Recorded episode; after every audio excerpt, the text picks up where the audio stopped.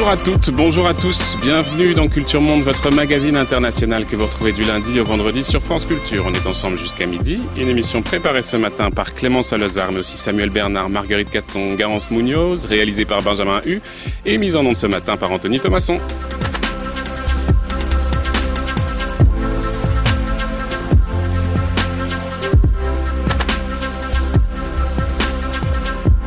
Nous poursuivons notre série d'émissions consacrées au territoire d'exception, après avoir parlé lundi des régimes juridiques qui régissent les ambassades et autres bases militaires, puis, puis après avoir parlé des zones franches hier et de la manière dont elles avaient permis d'entraîner l'intensification des échanges et d'arrimer les économies émergentes à l'économie mondiale, place à ceux que l'on laisse précisément à l'écart de cette mondialisation, que l'on place à la marge dans des camps, réfugiés, déplacés, migrants, mettre en camp les indésirables.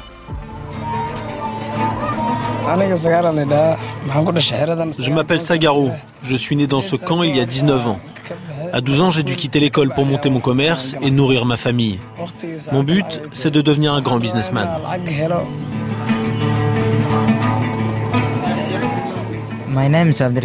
Je m'appelle Abdirizak.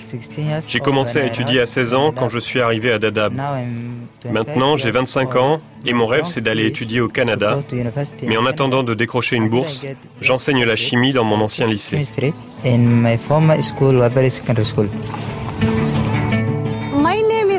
Je m'appelle Rama Hussein Nour. Quand je suis arrivé à Dadaab à 12 ans, je ne savais ni lire ni écrire. Aujourd'hui, j'en ai 19 et je veux devenir ingénieur. Il y a un an, j'ai dû repartir en Somalie, mais j'ai fui de nouveau pour revenir ici et terminer mes études.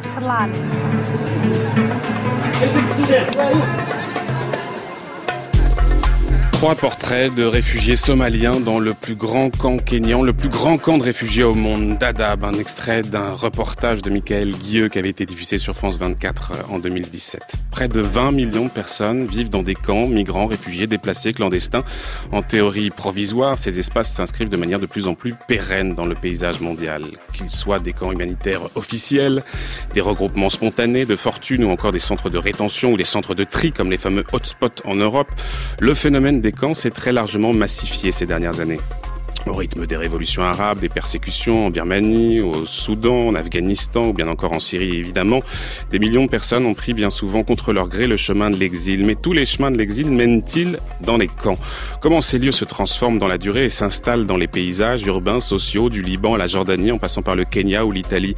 Et que nous disent-ils des politiques d'accueil de ces pays? Les camps sont-ils seulement aussi des espaces visant à mettre à l'écart des populations dont on ne veut pas de gérer les indésirables? Pour reprendre la formule de Michel Auteur d'un ouvrage qui avait fait date Gérer les indésirables des camps de réfugiés au gouvernement humanitaire qui était paru chez Flammarion il y a une dizaine d'années.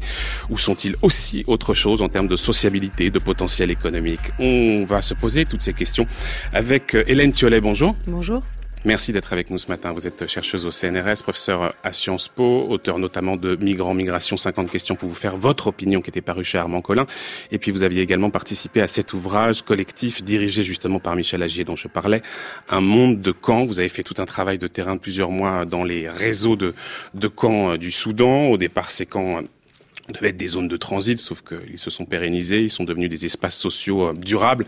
Mais au-delà de ce travail euh, spécifique, vous avez élargi bien sûr euh, vos horizons, vous êtes intéressé à la mise en camp de façon générale, vous êtes une spécialiste des questions migratoires, des politiques d'accueil, de l'asile, de la gouvernance globale, de la mobilité. On va évoquer tous ces sujets ensemble. Dans le livre justement de, Michel Agier auquel vous avez participé, Un monde de, de camps dont je parlais, est défendu cette idée selon laquelle non seulement les camps sont multipliés, il y a eu bien sûr des crises qui ont euh, provoqué tout cela, mais qu'en plus il y aurait une tendance de plus en plus affirmée de regrouper volontairement des réfugiés, des migrants dans des camps. On va faire évidemment la, distinction au cours de cette émission, mais même si évidemment les camps ne, ne sont pas un phénomène totalement nouveau, comment s'illustre selon vous cette montée en puissance de ce phénomène de mise en camp des indésirables? À quand est-ce qu'il remonte? Et finalement, de quoi est-il le produit? Cette, euh, cette dynamique, on va dire, est en fait une dynamique de, de contrôle accru de populations qui sont, euh, on dit en mobilité ou qui bougent et qui bougent de manière contrainte et qui bougent de manière on va, qui échappe, on va dire, au regard et à la planification des États.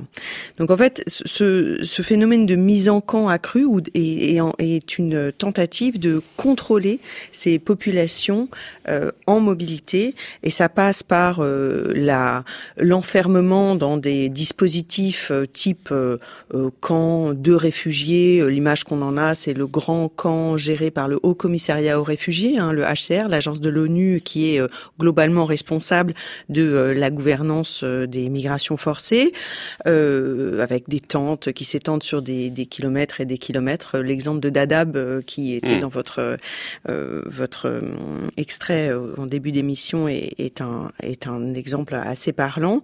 Mais vous avez aussi d'autres dispositifs, des, des lieux d'enfermement qui ressemblent bien davantage à des prisons. Hein, des on n'y reviendra bien sûr, mais je, je repose la question. Euh, de quoi euh, cet encampement est euh, le, produit? Est-ce qu'on peut faire un lien, Hélène Thiollet, entre le processus de mondialisation et la montée en puissance du camp? Est-ce que l'encampement, c'est une sorte d'outil global qu'on aurait trouvé, qui aurait émergé, parce qu'il constitue une solution de mise à l'écart des, indésirables, au fond, comme si le, phénomène de la mondialisation s'accompagnait quasiment naturellement de cette disqualification de ceux qui ne sont précisément pas des acteurs de la mondialisation, la globalisation. Est-ce que vous faites un lien? Ben, il peut y avoir un lien, mais l'idée c'est qu'il y a plusieurs formes de camp qui répondent à plusieurs logiques politiques. Euh, la logique du HCR, celle du camp humanitaire, c'est une logique qui est ancienne, euh, qui est une logique euh, de gestion et de protection, qui est une logique euh, aussi euh, qui permet d'assurer l'acheminement de l'aide, la provision de biens publics type éducation. On l'a encore vu dans votre dans votre extrait initial.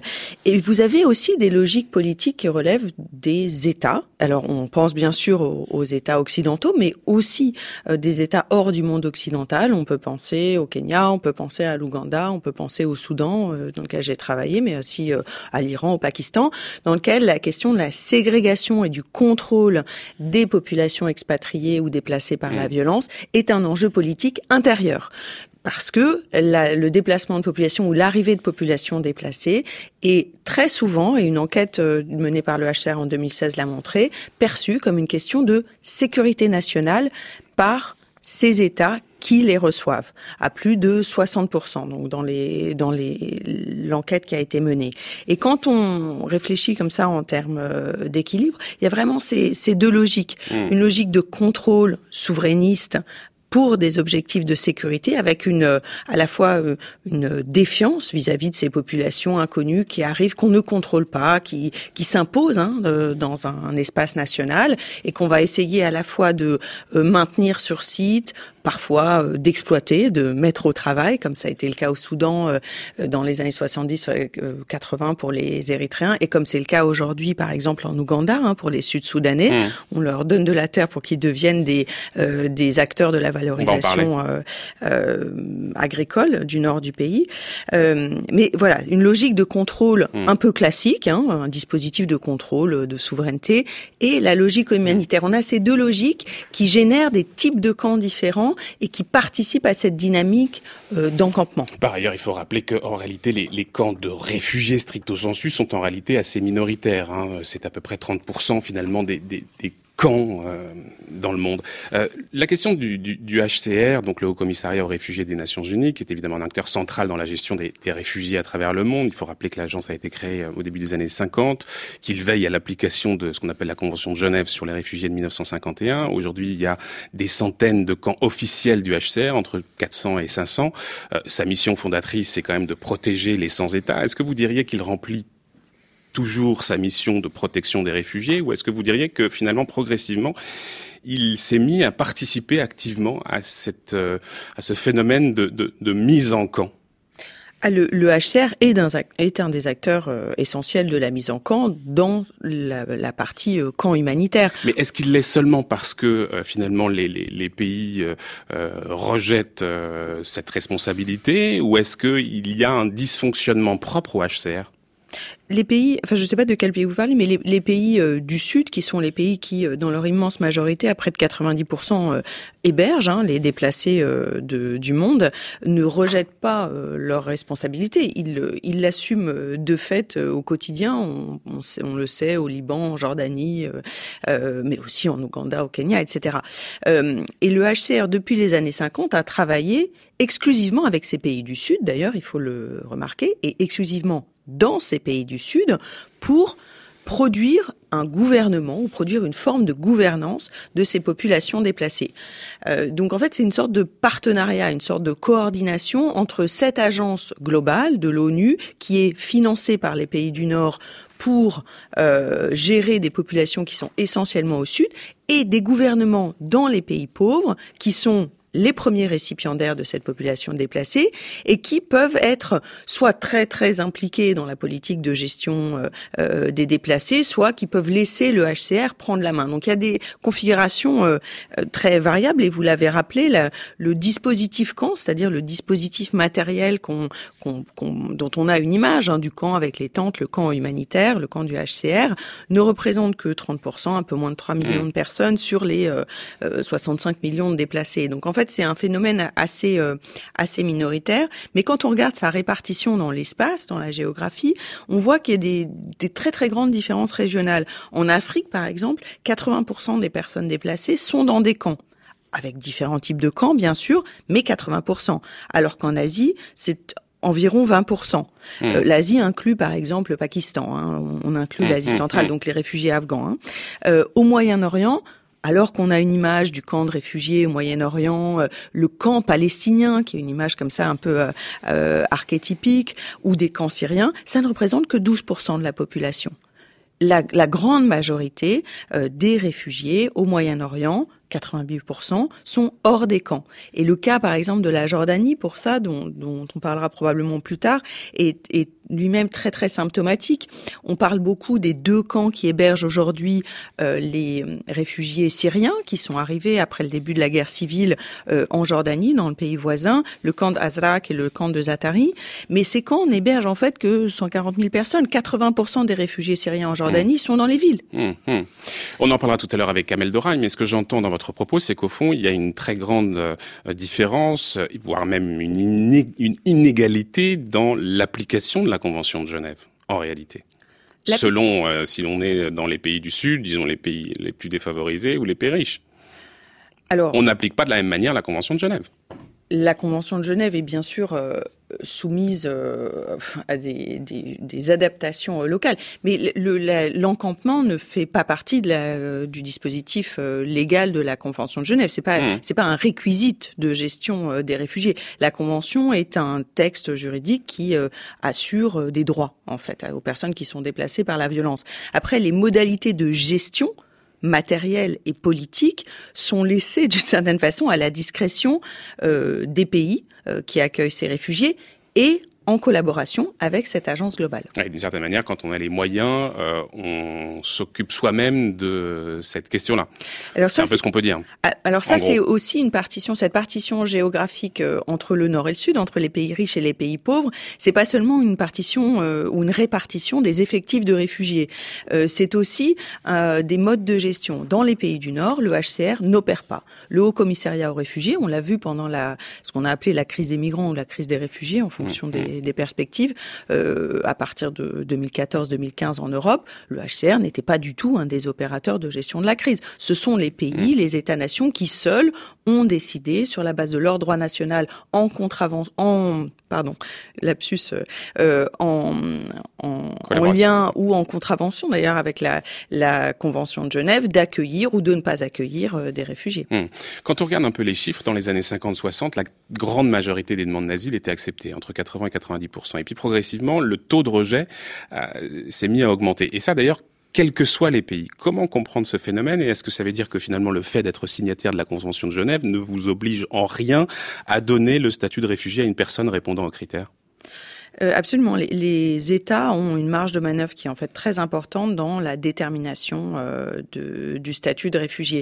Et il y a une grande différence entre la façon dont le HCR opère cette détermination de statut dans les camps ou pas dans les camps dans les pays du Sud, où la carte de réfugié, pour être euh, très pragmatique, est donnée par un agent du HCR à euh, une personne qui est déplacée, et la situation qui est celle de la France, de l'Allemagne, de l'Angleterre, des États-Unis, où en fait on passe par une administration nationale. Là, la souveraineté est beaucoup plus euh, directement exercée par le pays d'accueil, alors qu'il y a une forme de délégation de souveraineté qui s'exerce dans beaucoup de pays du Sud. Une délégation de souveraineté qui n'est pas totale. La plupart du temps, le HCR, encore une fois, collabore avec les États euh, de ces pays euh, très pauvres en signant des, des accords de partenariat et en, en, en, mettant en fait ces gouvernements dans la boucle. Mais l'opérateur hmm. principal reste le HCR. Vous nous rappelez les critères pour être considéré comme un réfugié du point de vue du HCR euh... Il y a tellement de confusion entre réfugiés, migrants, etc.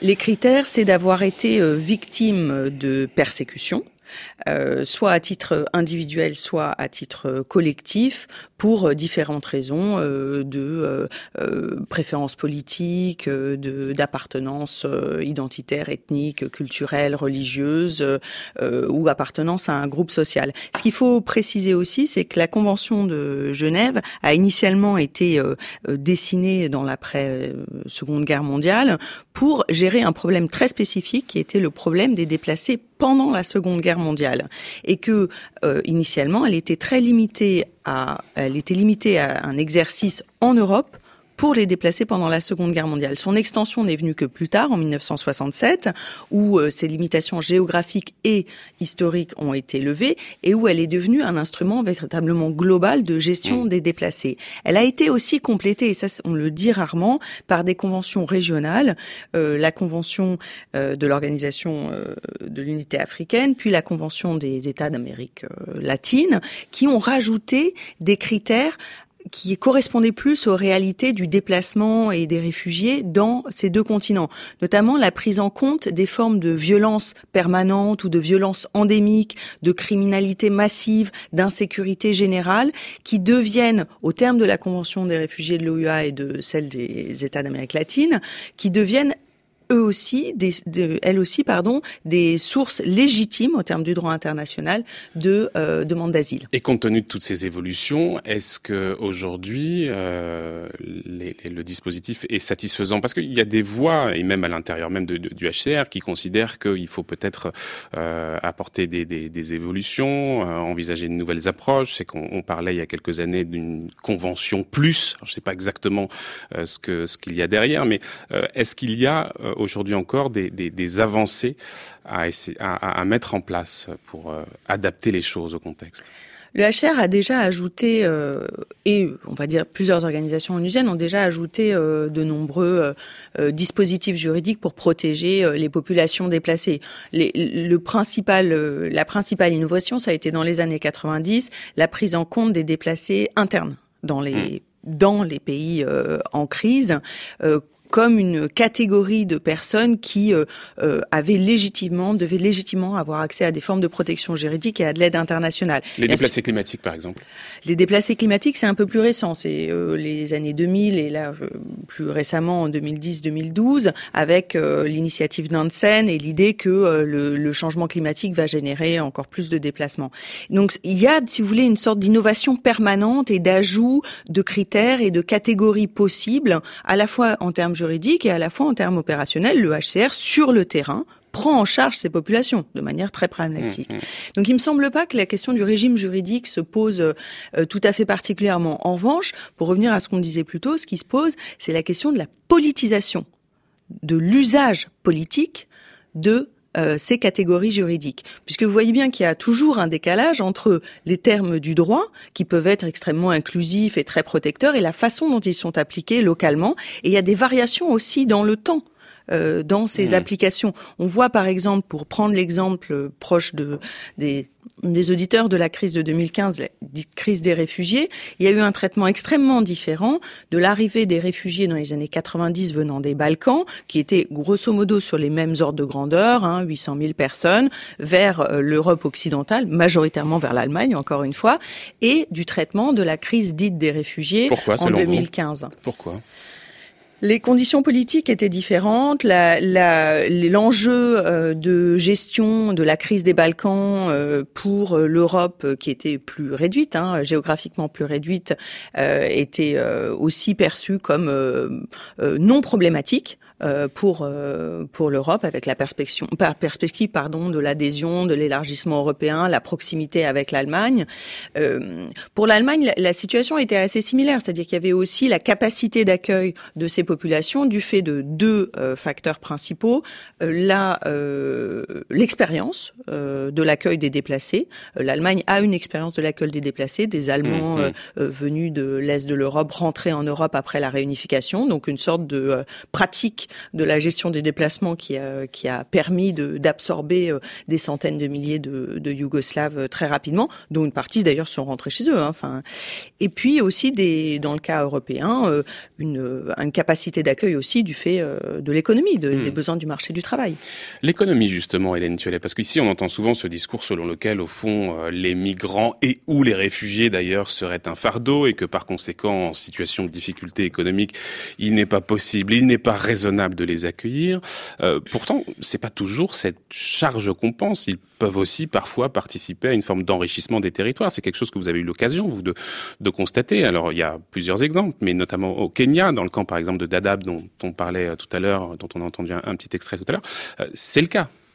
Absolument. L'afflux de population euh, peut être euh, toujours considéré soit comme euh, un fardeau, soit comme euh, soit comme une opportunité. Dans le cas dans le cas des régions dont on parle ici, dans le cas africain, souvent l'afflux de population réfugiée est venu avec deux et, et, a été accompagné pardon de deux phénomènes qui étaient plutôt bénéficiaires aux régions qui les accueillaient. Le premier était l'afflux d'aide humanitaire donc un afflux d'argent frais, euh, un afflux aussi de denrées alimentaires, un afflux euh, de ressources de la création d'infrastructures scolaires, d'infrastructures routières, qui ne profitaient pas, et ça c'est quelque chose qu'il faut noter, exclusivement aux réfugiés, mais qui profitaient aussi aux populations de ces zones d'accueil. Donc c'est un premier point. Le deuxième point est bien sûr que dans ces régions, euh, il y a aussi des phénomènes de développement économique des, et qui d'activités agricoles, d'activités commerçantes, auxquelles les réfugiés peuvent prendre part. Alors la question est celle du régime juridique, c'est-à-dire ont-ils le droit d'y prendre part légalement, avec des cartes de travail, des permis de travail, et donc de s'intégrer de manière assez fluide dans euh, le marché du travail, ou n'ont-ils pas le droit de le faire Et dans ce cas-là, ils sont un peu cantonnés à l'économie euh, dite grise, ou l'économie informelle, ou, mmh. ou, le marché noir. C'est exactement ce qui se passe dans le camp de, de, de Dadaab, euh, au Kenya. On est là en présence d'économie de, informelle, alors qui est en réalité extrêmement développée. Il y a, il y a, il y a des, des, des, des commerces un peu partout, mais c'est une économie informelle et qui aujourd'hui pèse énormément. Quand on regarde un peu les chiffres, c'est le, je disais tout à l'heure, le camp de réfugiés le plus important au monde. C'est aujourd'hui, je crois, entre 400 et 500 000 personnes euh, à peu près. Euh, mais c'est un, un pôle économique extrêmement important, à tel point d'ailleurs que les autorités kenyanes à un moment avaient envisagé de le fermer et que finalement on ne l'a pas fermé, d'abord parce que ça aurait été une catastrophe humanitaire, mais aussi peut-être aussi parce que ça aurait été une catastrophe économique. Mais du point de vue des autorités kenyanes, c'est effectivement le deuxième argument qui a primé, c'est la, la, le, dynamisme qu'apportait cette, euh, cette présence à la fois d'un international et de populations euh, prêtes à travailler aussi dans des conditions beaucoup plus précaires euh, hmm. voilà que le, la population nationale dans une région qui est, en, qui est la région frontalière avec la Somalie qui est quand même très peu peuplée hein. donc c'est comme un si vous voulez c'est un peu une sorte de d'attard de l'humanitaire on fait du développement territorial avec des populations de réfugiés ça s'est passé aussi au Soudan dans les années 70-80 avec les réfugiés érythréens et éthiopiens qui ont contribué au développement de l'est du pays ça se passe aujourd'hui comme je le disais dans le nord de l'Ouganda avec les réfugiés sud-soudanais à qui on donne des parcelles de terre pour les défricher et les mettre en culture. Donc il y a, il peut y avoir des comme ça des politiques euh, nationales. Après la question de l'informalité, dans le cas de l'Afrique de l'Est en particulier, elle est elle est plus complexe à traiter. 80% de l'économie est-africaine est en fait informelle. Mmh. Je veux dire qu'on qu'on s'intéresse à l'économie des réfugiés ou à l'économie domestique classique. Donc on, on peut dire qu'il y a des formes de gradient. Le, la principale préoccupation qui, à mon sens, doit être euh, celle euh, de quelqu'un qui analyse euh, les formes d'intégration, notamment économique des réfugiés dans ces territoires, doit être dans quelle mesure les populations réfugiées sont plus vulnérables et donc plus facilement exploitées, qu'il s'agisse d'un système d'économie informelle ou d'un système d'économie formelle. Hmm. Regardons justement du côté du formel, parce qu'il y a des pays, vous le disiez, qui ont parfaitement compris qu'ils pouvaient tirer un bénéfice de, de, de, de, ces camps et des personnes qui s'y trouvent. Et c'est le cas, par exemple, vous l'indiquiez, de, de l'Ouganda, qui depuis quelques années a développé une politique d'accueil euh, des réfugiés assez innovante, encourageant les communautés locales à participer à leur intégration euh, dans le tissu social. Par exemple, les autorités favorisent la cession de terres cultivables aux réfugiés. Écoutez. Ici, je me sens libre. Je sais que même si je dors sur la route, il ne peut rien m'arriver. Le pays est en paix, et puis on est bien parce qu'on nous a prêté une parcelle. Nous avons de la place pour nous installer. Je prête mes terres, c'est parce que ce sont des Africains comme moi. Et la guerre peut arriver partout. Vous savez, il n'y a pas de tension entre nous et les réfugiés parce qu'ils apportent aussi du développement à la région. Des écoles, des centres de santé sont construits et quand ils repartiront, ces structures resteront. Voilà, extrait d'un reportage diffusé sur France 2 euh, en avril dernier. On est dans le petit village de Tika en Ouganda. Les deux tiers des habitants sont sud-soudanais. Plus de 3000 réfugiés s'y sont installés depuis le début de l'année. Le gouvernement confie des terres aux réfugiés, charge à eux de s'y construire un logement, une culture pour rapidement être autonomes et ne plus dépendre des aides humanitaires. Euh, il y a plusieurs questions qui se posent, Hélène Thiolet, avec ça. C'est d'abord, euh, moi j'aimerais comprendre justement euh, ce progressisme de l'Ouganda dans le domaine de l'accueil des réfugiés, alors qu'il n'est pas forcément connu ce pays pour être extrêmement progressiste dans d'autres domaines. Je pense par exemple au, sort réservé aux personnes homosexuelles. Euh, et puis l'autre question qui se pose, c'est aussi quel résultat de ce type de politique? Est-ce que, comme vous le disiez tout à l'heure, ça va permettre de, de, de, à ces réfugiés d'échapper à ce, ce système de domination, d'exploitation qui peut exister dans les camps de réfugiés? Le système de domination et d'exploitation peut exister dans les camps de réfugiés comme, euh, comme pour les réfugiés qui mmh, sont mmh. qui sont en ville avec euh, des formes de discrimination à l'emploi, euh, dans les salaires. disons que il y a deux dimensions là. Il y a la dimension de volontarisme politique des pays d'accueil, donc, de créer des dispositifs d'intégration euh, dans euh, le marché du travail euh, local, qui a aussi euh, eu lieu en Allemagne, par exemple, hein, mmh. qui est aussi quelque chose qu'on connaît en Europe et en, en Amérique du Nord. il y a aussi quand même un peu une dimension de mise au travail entre guillemets, donc de tentative de rentabilisation de la présence de cette main d'œuvre qui est un petit peu, euh, on va dire, plus euh, vulnérable et plus manipulable que de la population locale. En ce qui concerne l'Ouganda, euh, la, la, région nord du pays, euh, qui est la région qui accueille les, les Sud-Soudanais, alors que le Sud accueille d'autres euh, réfugiés, hein, mmh. des Congolais, et a historiquement aussi accueilli beaucoup les Rwandais hein, dans les années 80. Euh, donc la région nord est un enjeu un peu de développement économique, c'est un, aussi un, un, enjeu politique pour le président euh, Mseouni, puisque c'est l'ancienne région, une ancienne région, on va dire, de troubles politiques euh, où s'agitait euh, l'armée de résistance du Seigneur, où il y avait euh, comme ça des formes de contestation politique du régime. Donc il y a, il y a comme ça un enjeu aussi, un usage, une instrumentalisation, pas forcément négative, mais une instrumentalisation de cette population pour encore une fois contrôler, alors pas seulement contrôler du point de vue sécuritaire, mais aussi contrôler le développement économique d'une région qui a un peu échappé à Kampala pendant plusieurs années. Il faut rappeler aussi que l'Ouganda et notamment Yoweri Museveni qui est au pouvoir. Échappé, mais un peu disqualifié par le gouvernement central aussi quand même. Un peu disqualifié, bien sûr, bien sûr, bien sûr.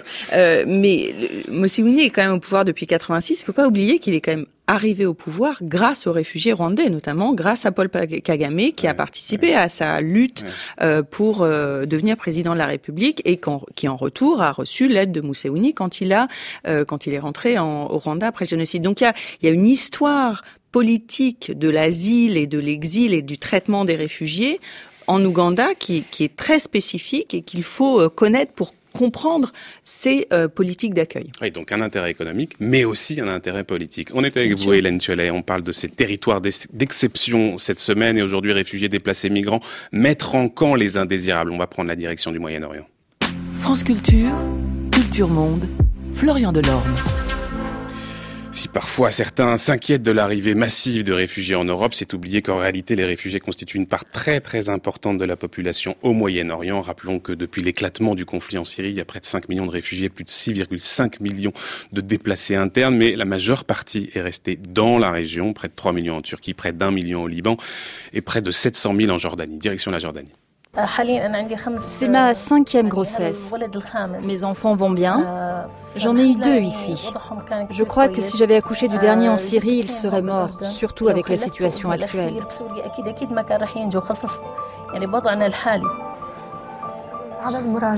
Nous avons entre 100 et 120 patientes par jour. Parmi elles, 70 à 80 femmes enceintes. Les trois premiers mois de grossesse, nous les voyons une fois par mois. Le deuxième trimestre, toutes les deux semaines.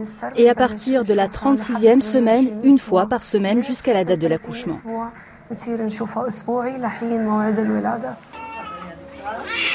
Voilà, extrait d'un reportage d'Euronews de 2016. Tariq est le plus grand camp de réfugiés euh, de Jordanie qui a ouvert ses portes en 2012 pour accueillir des Syriens qui fuyaient la guerre. Aujourd'hui, c'est plus de 80 000 résidents. On va retrouver un nouvel invité, Kamel Doraï. Bonjour. Bonjour. Merci infiniment d'être avec nous depuis Beyrouth. Vous êtes géographe, chercheur au CNRS, directeur du département études contemporaines à l'Institut français du Proche-Orient à Beyrouth. Euh, vos recherches portent actuellement sur les réfugiés syriens en Jordanie, on va en parler, mais aussi sur les réfugiés palestiniens au Liban. Vous avez récemment écrit un article très intéressant dans un hors-série de la revue Sciences Humaines intitulé Les réfugiés moteurs du développement urbain. Hier arméniens ou palestiniens, aujourd'hui syriens, les réfugiés contribuent depuis plus d'un siècle à façonner le paysage de la région, écrivez-vous. C'est vrai qu'on réalise pas toujours depuis l'Europe. Mais en fait, le visage du Moyen-Orient d'aujourd'hui, c'est le résultat de flux migratoires, de déplacements continus. La région s'est construite avec, par ces mouvements de population, Kamel Doraï. Oui, tout à fait. Oui, ce qu'on a un peu des fois du mal à s'imaginer euh, quand on est euh, avec un regard européen, c'est qu'en fait la région ici a toujours été euh, animée par des mouvements de population et que la réalité des États, qui est assez récente, hein, puisque la majeure partie des États ont eu leur indépendance au moment de la Seconde Guerre mondiale, en gros, donc un peu plus de 70 ans, ça a généré énormément de mouvements de population, hein, que ce soit au Liban, que ce soit en Syrie, en Irak, en Jordanie, en Palestine, et que du coup, euh, euh ces personnes-là sont arrivées à la naissance, souvent euh, comme les Palestiniens ou même les Arméniens avant, sont arrivés à la naissance de ces États et ont donc complètement constitué, sont partie intégrante des sociétés et ont été un grand moteur du développement urbain. Et ça a complètement changé le paysage. Hein, des villes comme Amman vous imaginez que c'était un petit euh, village hein, d'à peine 30 000 habitants avant l'arrivée des Palestiniens en 48 et aujourd'hui une hmm. métropole de plus de 3 millions d'habitants. Hmm. Alors aujourd'hui, je le disais, 700 000 exilés syriens en Jordanie. J'aimerais comprendre leur statut, le statut des camps dans lesquels ils vivent. Je voudrais comprendre qui gère ces camps. Est-ce que les autorités euh, jordaniennes? Est-ce que le, la participation du HCR Expliquez-nous, Kamel Doré. Alors, euh, les pays de la région, et la Jordanie ne fait pas exception, ne sont pas signataires de la Convention euh, de Genève ni des protocoles euh, de New York. Et donc, du coup, il n'y a pas de statut de réfugié à l'exception des Palestiniens, mais c'est un cas un petit peu à part. Et, en fait, ces pays travaillent, collaborent avec le HCR sur des bases contractuelles.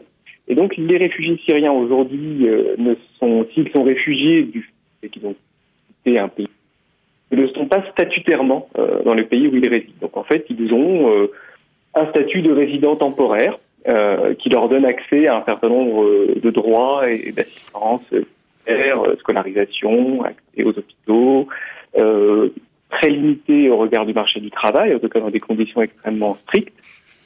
Et la majeure partie donc vivent, comme ça a été dit précédemment, en dehors des camps. À 80% ne sont pas dans les camps. Euh, ils vivent donc euh, en ville, euh, souvent dans des locations. On a aussi quelques petits espaces d'auto-installation, des, des, petits groupements de tentes euh, et les quartiers informels hein, qui se développent sous leur impulsion. voilà, c'est une réalité qui est mmh. assez complexe puisqu'en fait ils vivent dans un état, dans un espèce d'entre-deux juridique. Ils ne sont pas considérés comme des migrants mmh. comme peuvent l'être d'autres migrants égyptiens, yéménites et ils ne sont pas non plus euh, considérés comme des réfugiés avec des droits afférents comme le sont euh, comme le sont les Palestiniens euh, dans la région. Oui, donc ils sont dans une sorte de, de, de, de, vide juridique et d'une certaine manière ils n'ont pas de droit aussi parce qu'ils n'ont pas vraiment de statut. et en même temps ils ont parfois cette possibilité d'avoir le statut de résident temporaire euh, qui va leur permettre un certain nombre de choses et notamment de s'inscrire dans les économies de ces pays, en l'occurrence pour euh, la Jordanie. Le gouvernement peut autoriser euh, des, réfugiés, des exilés à travailler. J'aimerais comprendre dans quelles conditions justement on leur permet de travailler. Alors, euh, il, en fait dans deux types de conditions euh, assez distinctes. Alors, comme ça a été dit précédemment, et c'est réel euh, également pour l'économie euh, jordanienne ou libanaise, la majeure partie de l'économie est informelle. En tout cas, une grande partie. Et donc, la plupart des réfugiés, en fait, travaillent euh, de façon, euh, entre guillemets, illégale, c'est-à-dire sans avoir un permis de travail, essentiellement dans l'agriculture, la construction, la restauration, la manutention. C'est des domaines classiques où on trouve euh, les réfugiés, euh, les, les, réfugiés syriens en Jordanie. Et un certain nombre d'entre eux, souvent les personnes qui ont des qualifications, par exemple ouvriers qualifiés, arrivent à décrocher des contrats de travail et un permis de travail légal euh, qui leur permet du coup euh, d'avoir accès à, aux zones industrielles qui sont développées autour d'Aman, autour d'Aldrak. Mais la majeure partie travaille de façon illégale et informelle. En fait. Mmh.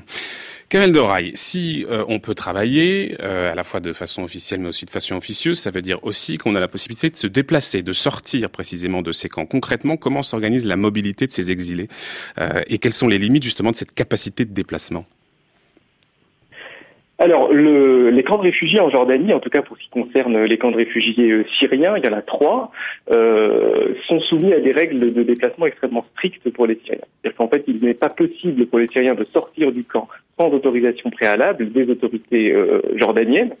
Euh, et euh, ces, autori ces, autorisations en fait sont délivrées euh, au compte-gouttes en fonction des situations. Quand on a un rendez-vous médical, quand on a un rendez-vous dans une ambassade, quand on doit rendre visite à de la famille en dehors du camp, on est autorisé ponctuellement. Ça peut aller de 1 à 15 jours les autorisations de sortie. Et euh, si on trouve un travail légal, du coup, l'autorisation de sortie est également euh, à, mmh. facile à obtenir pour les réfugiés. Mais il faut bien comprendre que les camps de réfugiés syriens sont des camps qui sont considérés comme étant des camps fermés, hein, mmh. dont l'entrée et la sortie est contrôlée par les autorités jordaniennes. Et donc, il n'est pas du tout facile euh, pour les réfugiés euh, de se mouvoir entre le camp et l'espace environnant. Mais ça n'a pas toujours été le cas, Kamel Doraï. Euh, au début, lors de son ouverture en 2012, ce camp, il était complètement ouvert et puis progressivement il s'est refermé. Pour quelles raisons Et comment aujourd'hui les autorités jordaniennes eh bien, contrôlent justement l'accès au camp?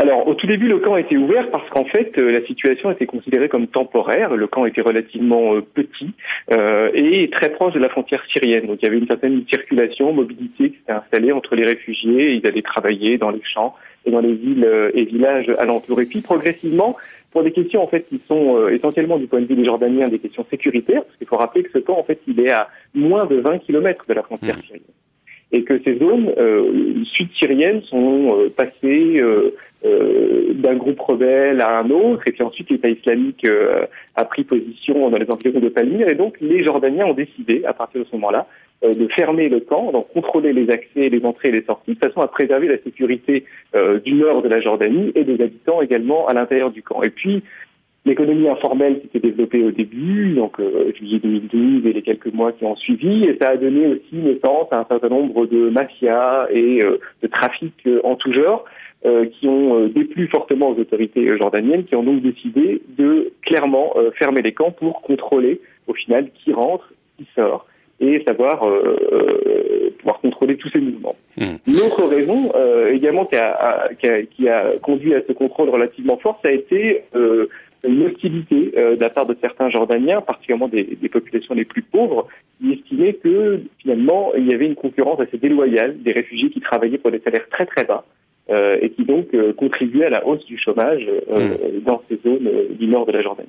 Oui, donc il y a un équilibre politique aussi euh, interne à trouver, ce qui est compliqué. Encore une question, puis ensuite je, je ferai réagir Hélène Thiollet qui est avec nous ici en plateau. Mais euh, regardons du côté du Liban, parce que visiblement la politique d'accueil des réfugiés syriens est assez différente euh, au Liban par rapport à la Jordanie dont on vient de parler. Le Liban a choisi de ne pas euh, concentrer les réfugiés syriens dans des espaces dédiés. Il n'y a pas eu d'encampement pour le coup euh, des réfugiés syriens au Liban. Pour quelle raison? Alors la raison principale, euh, c'est la relation en fait particulière hein, qui existe entre le Liban et la Syrie et qui est très ancienne. Hein. Le Liban a été en partie occupé par la Syrie pendant un certain nombre d'années, et puis après 2005, l'armée syrienne s'est retirée, mais il y a eu toujours une très forte présence de migrants, à plusieurs centaines de milliers de travailleurs syriens avant la crise, hein, qui étaient ici et répartis donc, sur l'ensemble du territoire. Et le deuxième élément qui a, qui a, qui a amené euh, les autorités libanaises à adopter cette politique de non-encampement, euh, c'est l'exemple euh, historique de la présence palestinienne et du problème que génèrent les camps de réfugiés palestiniens qui ont 70 ans d'existence ici et qui ont été à certains moments de l'histoire surtout pendant la guerre civile, des foyers de rébellion, de mmh. résistance à l'autorité de l'État et qui ont participé à la guerre. Et donc la peur euh, des autorités euh, libanaises ici, c'était qu'en concentrant les réfugiés euh, dans des espaces clos, ne se développent des groupes armés ou des groupes politiques qui pourraient venir mmh. mettre en danger la stabilité du pays. Réaction peut-être avec vous, Hélène Thiolès, sur ce cas du Moyen-Orient, terre d'exilés par excellence. Ben, le, le, cas du Moyen-Orient, il, il, il, illustre euh, assez bien le, le, la double signification du mot camp quand on pense euh, au camp de déplacés, au camp de réfugiés. Euh, c'est à la fois un dispositif matériel, un lieu avec euh, soit des tentes ou un contrôle des entrées et des sorties, comme vous, vous en avez parlé avec Kamel Doraï. Donc un dispositif matériel, spatial, architectural quasiment. Mais c'est aussi en fait un dispositif politique et social et économique euh, de contrôle, d'identification, de ségrégation et de discrimination d'une population donnée. Et en fait, parfois, on n'a pas le dispositif euh, matériel, on n'a pas le camp au sens euh, camp avec ses tentes et ses barrières, etc. Mais on a quand même, euh, si on peut dire d'une certaine façon, l'esprit du camp ou une forme d'encampement qui correspond à une, au fait d'établir des barrières et des frontières entre un groupe donné, les Palestiniens, les mmh. Syriens, les déplacés, et la population nationale. Et le cas libanais est très exemplaire pour ça. Même quand on parle de camps palestiniens au Liban, et on peut penser à Sabra et Shatila, voilà, qui sont, qui en fait ne sont pas des camps. Sabra et Shatila, ce sont des quartiers de Beyrouth, mais qui sont pensés et vécus au quotidien comme des camps parce que traverser une rue dans laquelle il n'y a pas forcément de barbelés implique de rentrer ou de sortir du camp et implique en fait un régime juridique, économique, social euh, et politique de gestion différenciée hmm. des populations. Merci beaucoup en tout cas à Kamel Dora qui était avec nous depuis Beyrouth. On va s'intéresser à présent aux camps de migrants en Europe, direction la Sicile. Ce sont des structures faites pour recevoir peu de gens et ils les remplissent le plus possible. Et plus ils les remplissent, plus ils gagnent de l'argent. Et beaucoup de services qui devraient être fournis souvent ne le sont pas, et ils gagnent aussi sur les services qui ne sont pas dispensés aux immigrés. Nous, on les loge, on les nourrit, on leur donne ce qu'on peut leur donner. C'est pas une question économique parce que c'est pas mon problème. Il faut poser la question à la société qui les a amenés. Moi, je le fais seulement pour les aider. Je l'ai fait parce que je voulais le faire. Stop. Tous les jours, c'est dur.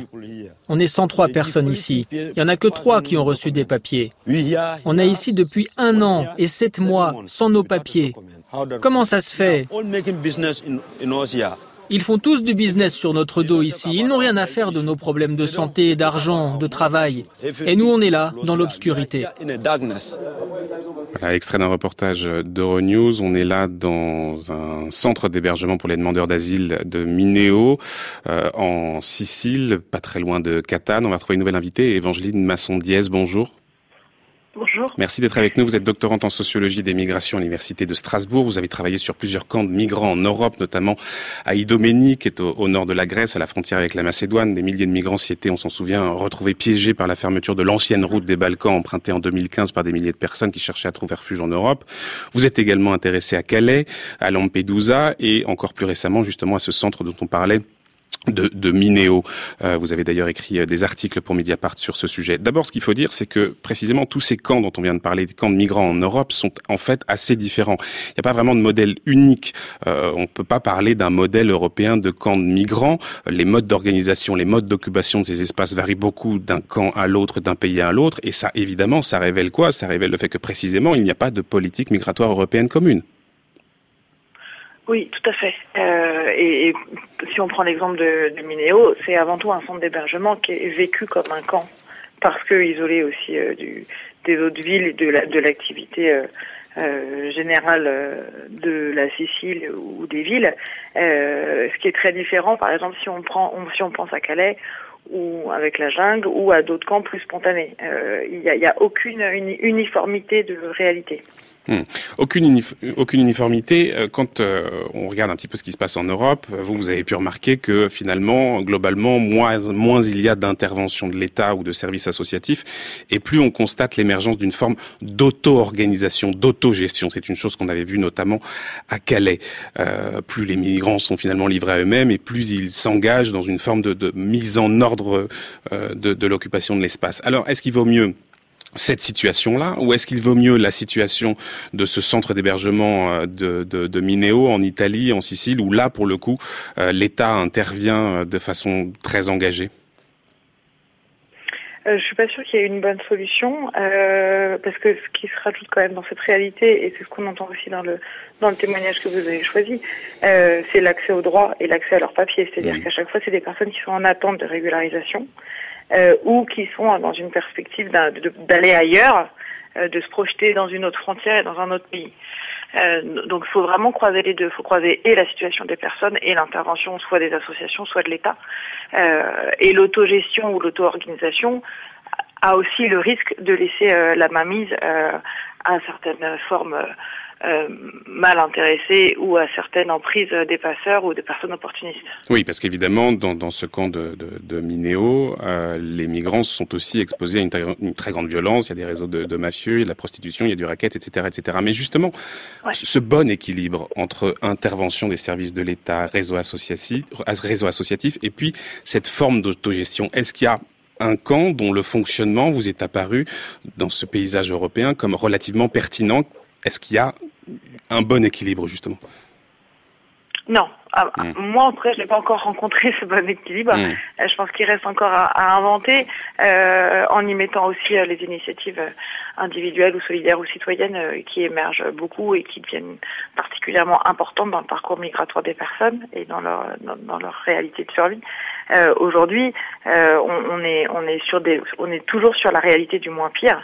Euh, mais il n'y a pas de bon fonctionnement. En tout cas, en Europe, moi, j'ai jamais observé de bon fonctionnement. Hmm. Je voudrais faire réagir Hélène Thiolet. Vous restez avec nous, Evangeline Masson-Diez. Euh, Peut-être sur cette question des camps de migrants en Europe, faut-il expliquer, Hélène Thiolet, euh, ce qu'on appelle des migrants dublinés, c'est-à-dire des migrants qui sont soumis à la Convention de Dublin? Alors, vous allez nous l'expliquer en quelques mots, et puis peut-être on va essayer de voir si euh, là aussi il n'y a pas des, des, des, des, choses à imaginer pour faire avancer les, cette question. Euh, je vous en prie, Hélène Thiolet. Donc, du, du, point de vue de l'Europe, effectivement, il n'y a pas de politique d'asile commune. Chaque État va déterminer euh, qui euh, il euh, choisit comme réfugié, à qui il octroie le, statut de réfugié en fonction euh, du droit national euh, et de la Convention de Genève. mais il y a quand même des phénomènes de coordination. Vous avez mentionné les conventions de Dublin, les conventions successives hein, de Dublin qui se sont égrenées au cours des années 90, qui en fait essayent d'organiser un peu matériellement et pragmatiquement la circulation et la gestion des personnes réfugiées entre les pays de l'espace Schengen. Et la principale caractéristique de Dublin, ce dont on parle beaucoup aujourd'hui, c'est que euh, c'est ce réquisite de renvoyer dans le premier pays d'arrivée le demandeur d'asile qui dépose une demande dans un pays X. C'est-à-dire si vous arrivez en France, si vous êtes en France, vous déposez une demande à l'OFPRA, mais qu'en fait vous êtes rentré dans l'espace Schengen par l'Italie, on va vous renvoyer vers l'Italie ou vers la Grèce. Ce qui pose bien sûr des problèmes de, complètement pragmatiques de gestion quantitative pour les pays frontaliers de l'Europe, en l'occurrence la Grèce et l'Italie euh, en particulier, euh, qui ont accueilli dans les deux, trois dernières années euh, des grandes vagues de réfugiés. Donc c'est vraiment, si vous voulez, une harmonisation euh, pragmatique et non pas une harmonisation politique et juridique, avec l'idée qu'on va choisir ensemble d'accueillir ou de ne pas accueillir telle nationalité en fonction de la sévérité de telle crise dans le pays d'origine, etc. Donc euh, c'est une sorte de cote mal taillée entre la souveraineté mmh. et euh, de la coordination pragmatique. Mais pour revenir à cette question de l'hétérogénéité euh, des camps, ce qu'on voit en Europe, c'est encore une fois une sorte de doublon fonctionnement, et, et vous l'avez, euh, vous en avez discuté, des camps qui sont opérés par les États qui sont en fait des prisons, des zones de rétention, euh, des camps d'internement pour Dublinés. Euh, on peut même penser aux hotspots, qui sont des zones de triage qui ont été créées euh, pour euh, distinguer euh, le bon grain de l'ivraie, c'est-à-dire distinguer le migrant du demandeur d'asile, qui sont en fait en général articulés centres de triage en Italie, en Grèce, qui sont articulés à des zones de rétention pour envoyer directement les gens en rétention avec des procédures accélérées.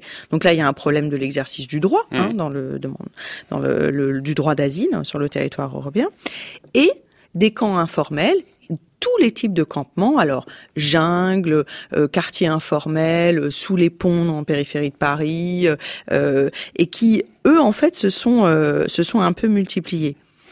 Toute dernière question, Evangeline Masson-Diaz, parce qu'on arrive presque au terme de cette émission, mais ce que révèle très bien cette situation, c'est qu'évidemment, l'Europe traverse une crise des politiques d'accueil, en réalité. En fait, on se rend compte que les pays de l'Union européenne n'ont pas de structure, n'ont pas de logement transitoire qui permettrait d'organiser cet accueil. Et puis, ce qu'on voit aussi, c'est que il apparaît très clairement que les responsables politiques ne veulent pas s'engager dans des politiques trop ambitieuses, parce qu'ils savent très bien que c'est très coûteux électoralement. Euh, l'opinion ne suit pas d'une certaine manière. Rappelons peut-être ce très récent sondage de l'Institut YouGov qui vient d'être réalisé euh, dans plusieurs pays d'Europe, dans lequel on demande quels sont les, les principaux problèmes de l'Union européenne. Et la première réponse, c'est pas la situation économique, c'est la question de l'immigration qui arrive en tête. Donc on voit bien évidemment cette préoccupation pour les opinions. Euh, donc compte tenu de ce contexte, euh, qu'est-ce qu'il est possible de faire? Est-ce que vous pensez qu'il y a une voie pour faire autrement? Euh, oui, oui, il y, a une voie pour faire autrement. Moi, je ne suis pas complètement d'accord sur le fait que ça soit coûteux électoralement, euh, parce qu'en même temps, quand on observe ce qui se passe en France et même ailleurs, il y, a, une mobilisation des solidarités et de l'entraide euh, et une, une, forme de dynamisme citoyen qui est là, un dynamisme citoyen qui est là et qui intervient euh, on le voit aussi dans l'actualité, hein, euh, que ce soit pour aider les personnes à venir, euh, à se nourrir, à se mettre à l'abri, à se doucher, à recharger leur portable, etc. C'est une réalité qui est de plus en plus forte, importante et essentielle et qui a besoin aussi d'être soutenue de quelque manière que ce soit pour pour être poursuivie et suivie. Je ne remets pas en cause ça. En tout cas, il n'en demeure pas moins que les responsables politiques, eux, n'en sont pas convaincus, quels qu'ils soient d'ailleurs. Oui, oui. Ensuite, ensuite, je pense que dans, dans certains faut aussi faire la part des choses avec certains. Hmm. les responsabilités politiques locales peuvent être aussi différentes de ce qu'on peut entendre au niveau euh, national. Hmm, hmm, euh, et il y a des initiatives et il y a des dynamismes, il y a des réalités qui sont vraiment intéressantes, qui sont peut-être peu rendues visibles ou peu ou peu euh, médiatisées, mais qui existent et qui sont là. Et l'autre chose, c'est aussi, euh, et, et c'est une des absurdités à mon sens du règlement Dublin, c'est aussi entendre la voix des premiers concernés, qui en général sont les plus à même, euh, et vous, on l'a dit en début d'émission, de, de, porter à même leurs projets et euh, leur, leur, leur envie et leur capacité de mettre en œuvre des mmh. solutions par eux-mêmes. Mmh. Merci beaucoup, Evelyne Masson-Diaz. Tout dernier mot, Hélène Thiolet, on arrive vraiment au terme de l'émission, mais vous vouliez ajouter un tout dernier mot en guise de conclusion. Oui, je dirais qu'il n'y a pas forcément un consensus euh, anti-accueil ou euh, anti-asile hein, en Europe. Il y a vraiment une tension entre euh, la nécessité pour l'Europe d'assumer sa part du droit d'asile. Le président, enfin le avant d'être président, Emmanuel Macron, le 1er janvier 2017, le redisait. Il faut prendre sa part et, et des enjeux perçus comme sécuritaires à mmh. l'échelle européenne. Merci beaucoup en tout cas à toutes deux. Euh, Évangeline Masson-Diaz, je rappellerai euh, votre ouvrage, en tout cas celui auquel vous avez contribué, un ouvrage collectif de Lesbos à Calais, Comment l'Europe fabrique les camps. C'était en 2017 aux éditions du Passager clandestin. Euh, merci beaucoup Hélène Thiolet de nous avoir accompagnés ce matin, de nous avoir un petit peu éclairé sur toutes ces questions extrêmement difficiles mais ô combien importantes. Je rappellerai vous, migrants, migration, 50 questions pour vous faire votre opinion. C'était Charmant Colin. Et je rappellerai également que vous avez participé à cet ouvrage collectif dirigé par Michel Agier, Un monde de camps, c'était à la découverte. Et dernière référence, un livre que vous m'avez apporté, euh, visiblement très important aussi, Décampé, euh, qui était paru à la découverte. Merci infiniment. Merci. 11h53 minutes, l'heure de retrouver Brice Couturier et le Tour du monde des idées. Le Tour du monde des idées, Brice Couturier. Bonjour Brice. Bonjour Florian. Et Brice, vous nous parlez depuis euh, le début de la semaine justement du sujet qu'on abordait là, cette question des politiques, de la politique migratoire européenne. L'immigration, une affaire bien trop importante pour être traitée au niveau des États, aurait dû constituer un facteur d'unification européenne. Tel n'a pas été le cas. Comment l'expliquer Brice? Bah, Souvenez-vous de la crise migratoire de 2015-2016. La Commission européenne, constatant qu'un certain nombre d'États rétablissaient les contrôles aux frontières pour tenter d'endiguer les flux, a proposé en mars 2016 une modification du règlement de Dublin dont il était question à l'instant. Le principe demeurait inchangé, quand vous le disiez, c'est au premier pays de l'UE atteint par un demandeur d'asile qu'il revient normalement de traiter son cas, mais en deux ans, deux millions et demi de personnes avaient déposé une telle demande et les capacités d'accueil et de traitement des dossiers de la Grèce et de l'Italie, les principaux États concernés, étaient débordés. Bruxelles a donc proposé qu'en cas d'afflux exceptionnel, le fardeau soit plus équitablement partagé entre Européens. Un mécanisme correcteur prévoyait, on s'en souvient, des quotas de répartition entre États membres.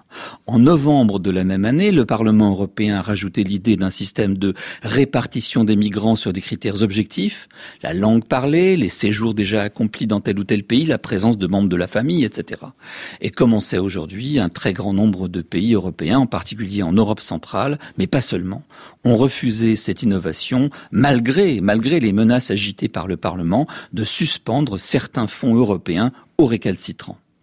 Peu accoutumés au multiculturalisme et n'ayant recouvré leur véritable indépendance que depuis 1989, les centres européens ont répliqué que la composition démographique de leur nation relevait de leur souveraineté et que la solution à la crise migratoire passait à leurs yeux par un renforcement des contrôles aux frontières de l'Europe et par une amélioration des aides européennes aux régions en crise du monde, pas par une dissémination autoritaire décidée à Bruxelles.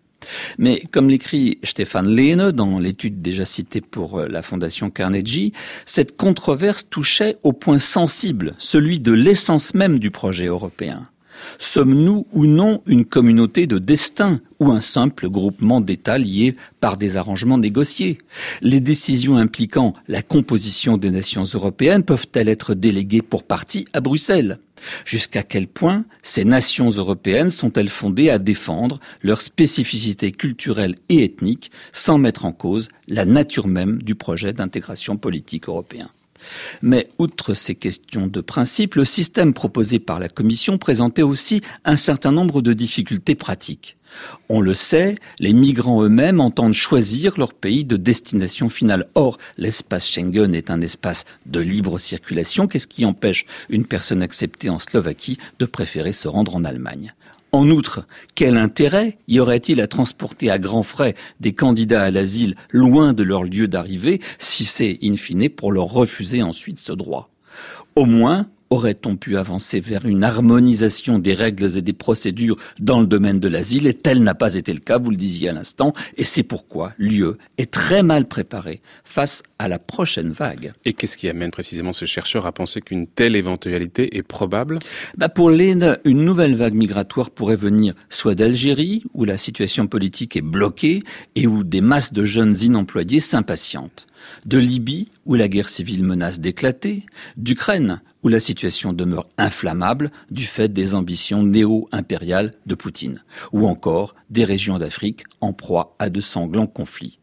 Il est peu probable que les jours de la ville Common Kultur reviennent, écrit Stéphane Lehne, en cas de survenue d'une nouvelle grande vague migratoire, au lieu d'autoriser un grand nombre de gens à progresser à travers l'Europe, l'Union chercherait très probablement à contenir les flux à ses frontières extérieures. Sinon, sinon les gouvernements auraient vite fait d'imposer à nouveau des contrôles aux frontières de leurs États. D'ores et déjà, Frontex, rebaptisée Agence européenne de garde-frontières et de garde-côtes, dans une réforme destinée à sauver Schengen, comme le disait le ministre de l'Intérieur français de l'époque, Bernard Cazeneuve, a vu son budget, Frontex, passer de 238 à 281 millions. Mais cela reste une agence de collecte d'informations dans un souci de prévention. Il existe aussi un bureau européen d'appui en matière d'asile qu'Emmanuel Macron, on le sait, voudrait transformer en un office européen de l'asile afin d'unifier les procédures. La Commission d'Europe de, Bruxelles est sur la même ligne. D'autres progrès, d'autres progrès ont été accomplis notamment dans la coopération avec les pays tiers, dans la lutte contre les trafiquants et pour le rapatriement des personnes refusées en Europe.